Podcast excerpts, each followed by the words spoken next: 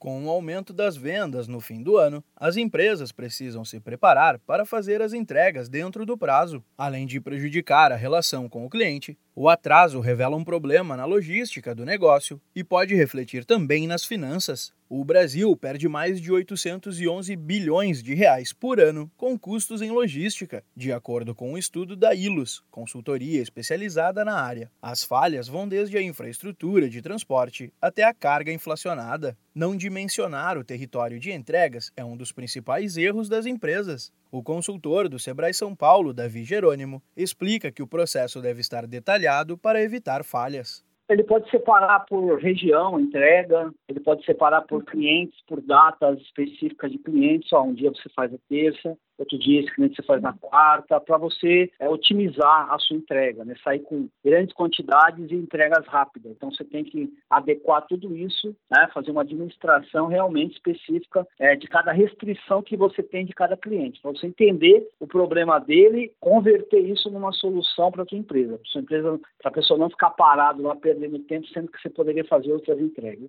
A logística no Brasil tem um alto custo. Para não ter prejuízos, o empresário pode adotar medidas medidas que ajudem a reduzir problemas na entrega. É o que destaca Davi Jerônimo. O empresário ele tem que entender realmente a carteira de cliente dele, a região onde ele vai entregar, isso aí são pontos importantes para o sucesso ou não da logística dele. Aonde que ele vai entregar, quais são as restrições locais, realmente da onde que ele vai entregar, fazer um, um trabalho lá de causa e efeito, por que está atrasando essa entrega. Então eu tenho que entender realmente a especificação de cada cliente que eu tenho, trazer isso, que a gente chama de logística reversa, né? Trazer isso dentro da minha empresa, fazer todo o mapeamento disso, um planejamento disso e tentar seguir um fluxo. Um ponto que merece atenção são os problemas relacionados ao trânsito. É importante que a empresa consiga monitorar a frota e dar suporte para as equipes que estão nas ruas, passando orientações sobre rotas alternativas em caso de acidentes ou congestionamentos. Sem uma análise sobre o processo,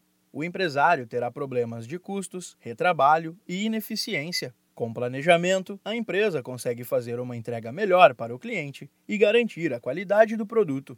Da Padrinho Conteúdo para a agência Sebrae de Notícias, Pedro Pereira.